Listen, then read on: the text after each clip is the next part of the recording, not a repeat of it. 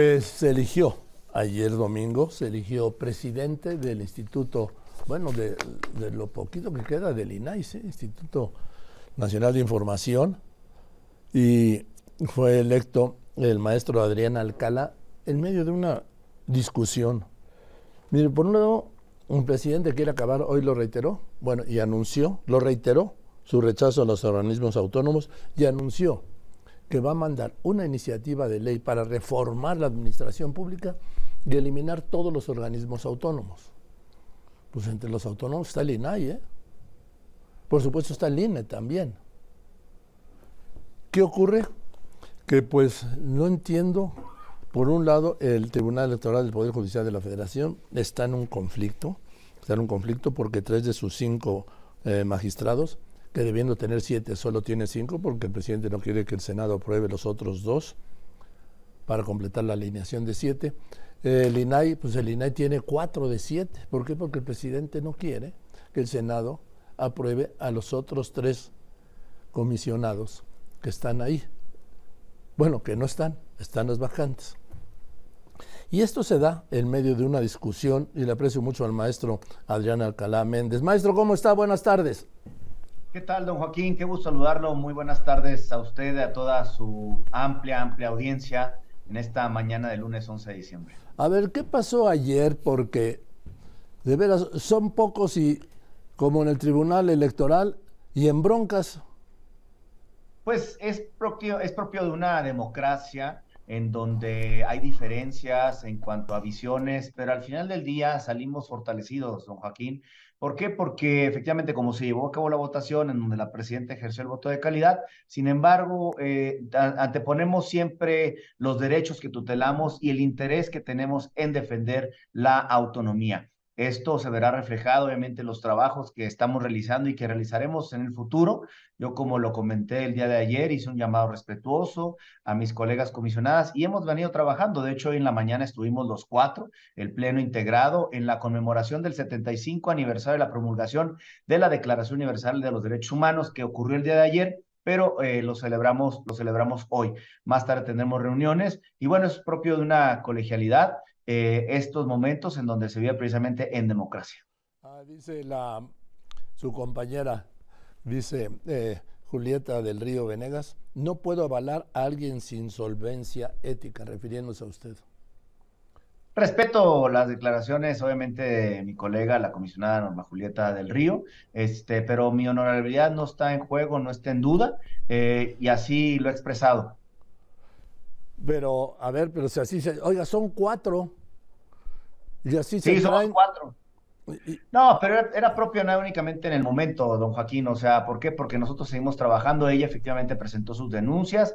Hay que darse el curso a las denuncias tal cual. Eh, lo hizo saber el día de ayer que me entregó estas carpetas y habremos de seguir este, trabajando. Yo le repito, mi honorabilidad no está en juego, no está en duda mi honorabilidad es una persona que me he conducido en mi vida privada y en mi vida pública con rectitud, apegado a principios éticos y morales. Soy padre de familia, soy un hombre de familia también y respeto obviamente las declaraciones de, todas y de todos. Vivimos obviamente en un mundo en donde se respeta la libertad de expresión. Oiga, pero no, pero esto va más allá de la libertad de expresión. Si usted le dice que no tiene solvencia ética una compañera suya, pues no se trata de respetar, se trata de contestar. Pues yo, como lo dije ayer prácticamente, o sea, como lo dije ayer, lo sostengo y respeto precisamente su apreciación que ella tenga, pero lo reitero, mi honorabilidad no está, no está en duda siempre me he conducido en estos años que he trabajado en, el sector público y en el sector privado, porque antes de estar en el sector público fui abogado postulante en mi natal Mexicali, Baja California, y pueden hablar de, mi solvencia moral, eh, no solamente las personas a las que representé, sino incluso también los propios, este, y las propias personas que también con las que he colaborado en el servicio público, primero como comisionado en Baja California y posteriormente aquí en el instituto, casi 10 años en el INAI.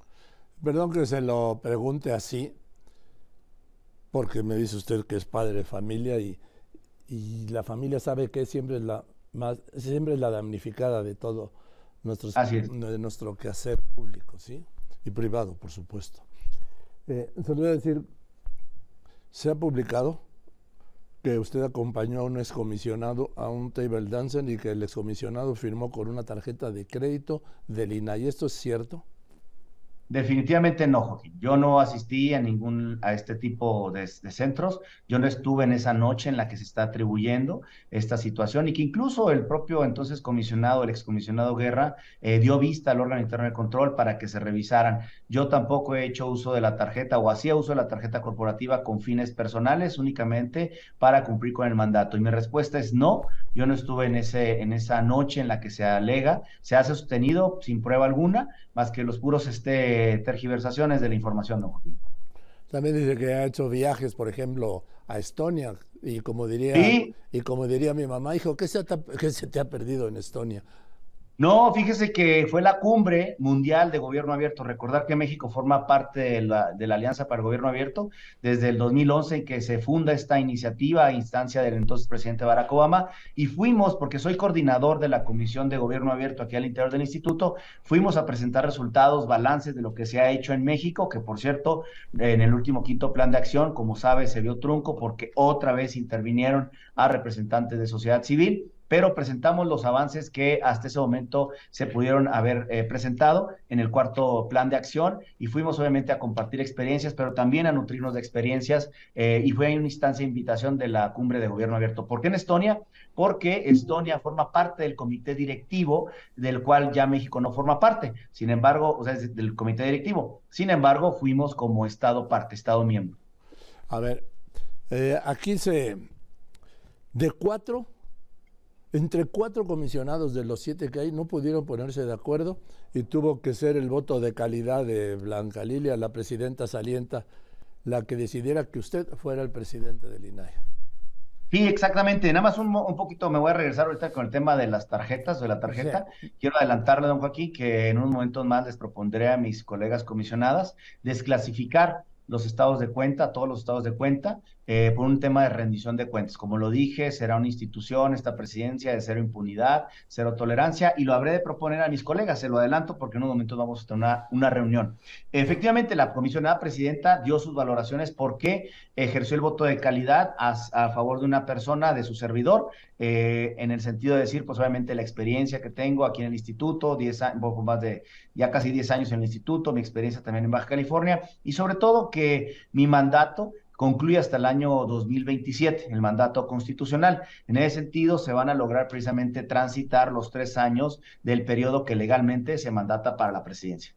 Ahora, dígame, el presidente López Obrador reiteró, pero hoy ya anunció formalmente, bueno, reiteró su desprecio y rechazo por los organismos autónomos, marcadamente el INAI, que es el que siempre cita primero, y dijo que va a enviar una reforma, una reforma de la administración pública para desaparecer a todos los organismos autónomos, empezando por el INAI, porque no sirve para nada. Eh, por supuesto que respetamos el dicho del presidente, no lo compartimos, porque la utilidad social del instituto eh, estriba precisamente en que la gente pueda preguntarle a su gobierno, pueda conocer los programas sociales, pueda conocer condiciones, por ejemplo, para obtener una beca de, de las que imparte, pues más de las que eh, paga pues obviamente los gobiernos federal, estatal o los municipales, puede conocer cómo mejorar unos trámites o servicios, acceder también a ellos, eh, es decir, o por ejemplo, acceder a su expediente clínico, ¿para qué? Para buscar otra opinión médica, o quizá a lo mejor para acceder a su expediente laboral y semanas cotizadas si es una persona que ya está en proceso de jubilación o ya se jubiló incluso para mejorar su pensión. Ahí reside la importancia del Instituto Nacional de Transparencia. Por supuesto que no combatimos la corrupción Joaquín, la visibilizamos y hay otras instancias al interior de la propia Administración Pública Federal centralizada y descentralizada y la estatal, que es la Secretaría de la Función Pública, pero la competencia de la Secretaría de la Función Pública es precisamente en ese sector. Eh, por otra parte, la Auditoría Superior de la Federación es precisamente quien audita, pero este, y quien tiene la facultad en todo caso de poner a disposición de las autoridades posibles anomalías que encuentren el ejercicio de su función. El INAI visibiliza la, eh, la cosa pública en donde se puede conocer no solamente actos de corrupción o desvío de funciones, sino también le permite a las personas, y prueba de ello hay muchísimas historias de éxito, le llamamos nosotros porque la gente a partir de que ejerce su derecho lo utiliza de una manera estratégica, por ejemplo, en el caso, eh, un caso que se me viene a la mente en Oaxaca, en donde había eh, tenían, esa colonia tenían muchos, muchos meses sin el servicio de agua potable y gracias a sus estudios de información lograron hacer peticiones para con base en ello pudieron otra vez reconectar el agua. Es decir, esa es la utilidad social del INAI. Bien, déjame recuperar el tema de su compañera eh, Julieta del Río Venegas. A ver si me dice usted que la sigue respetando, que sigue respetando lo que dice. ¿La escuchamos? Durante toda mi trayectoria profesional siempre he sido muy congruente y precisamente hoy no podía ser la excepción. No puedo avalar a personas que no tienen solvencia ética y moral suficiente para que tomen las riendas de este instituto. No, no puedo. Va contra mis principios, mis valores, lo que me enseñaron. ¿La sigue, sigue respetando, magistrado presidente? Sí, por supuesto. comisionado presidente. Por supuesto, Joaquín, claro que sí lo sigo, la sigo respetando y la respetaré. No, no, ella, no, no, no, me refiero a lo que dice. ¿A qué respeto, cabrón? Está usted como Bora Milutinovich, porque a todo decía yo respeto. no, le digo, respeto, no comparto la opinión, obviamente, de la comisionada, pero soy muy respetuoso. Eh, y en ese sentido, como lo he dicho y lo sostengo y lo venía sosteniendo, o sea, no tengo nada que arrepentirme, mi honorabilidad no está en juego, no está en duda, este, aun y cuando, obviamente, la comisionada eh, tenga una opinión diversa, ¿no? Y obviamente la respeto, no la comparto, eh, son visiones diferentes. Dígame nada más, ¿están confirmados que los cuatro comisionados que quedan, cuatro de los siete comisionados del INAI que quedan, van a permanecer en sus cargos hasta que acabe su gestión, porque ah, como estoy viendo las cosas. ¿Cómo no? Que si vamos a ausentarnos a No, no, no, que si van a mantenerse en el cargo. Ah, sí, claro, por supuesto que sí, don Joaquín, sí. Eso me refería, porque ya con tres ya es la muerte. No, fíjese que si hubiera una ausencia por alguna situación, que ojalá que no sucediera, alguna cuestión extraordinaria, que puede ser, eh, la sentencia de la Corte nos permite habilitar o nos habilita a sesionar siempre y cuando seamos colegiados. Es decir, cuando existamos, aunque existamos dos personas en el pleno del propio instituto. Esa fortaleza es la de la sentencia de la Corte, pero nosotros nos mantendremos obviamente en el cargo hasta el término de nuestro mandato constitucional de cada una y cada una. Con tres podrían seguir sesionando. Con tres, hasta con dos. Bien. Pues lo aprecio Así lo dijo la Corte. Le aprecio mucho ¿Eh? que me haya contestado y le deseo suerte.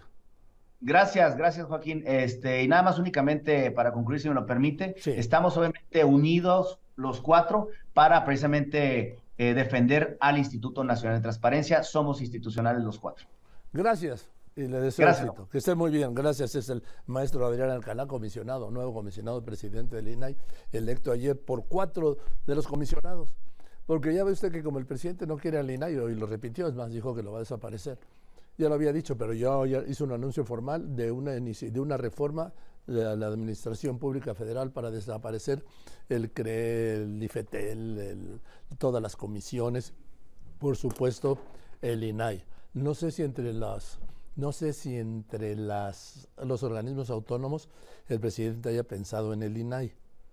No lo sé. De todos modos, dice que la presentará en febrero. De todos modos, el presidente López Obrador carece de la mayoría calificada, tanto en el Senado de la República como en la Cámara de Diputados, para hacer una reforma constitucional. ¿A qué me refiero? Que el INAI, como todos los demás organismos autónomos, está, su legalidad está plasmada en la Constitución. O sea, habría que reformar la Constitución y hoy el presidente no tiene la mayoría calificada para hacerlo. Ese es un punto nada más para equilibrar las advertencias y anuncios del presidente hoy ante la realidad legal. Yo espero que no vaya a salir con aquella máxima de que no me vengan a mí de que la ley es la ley.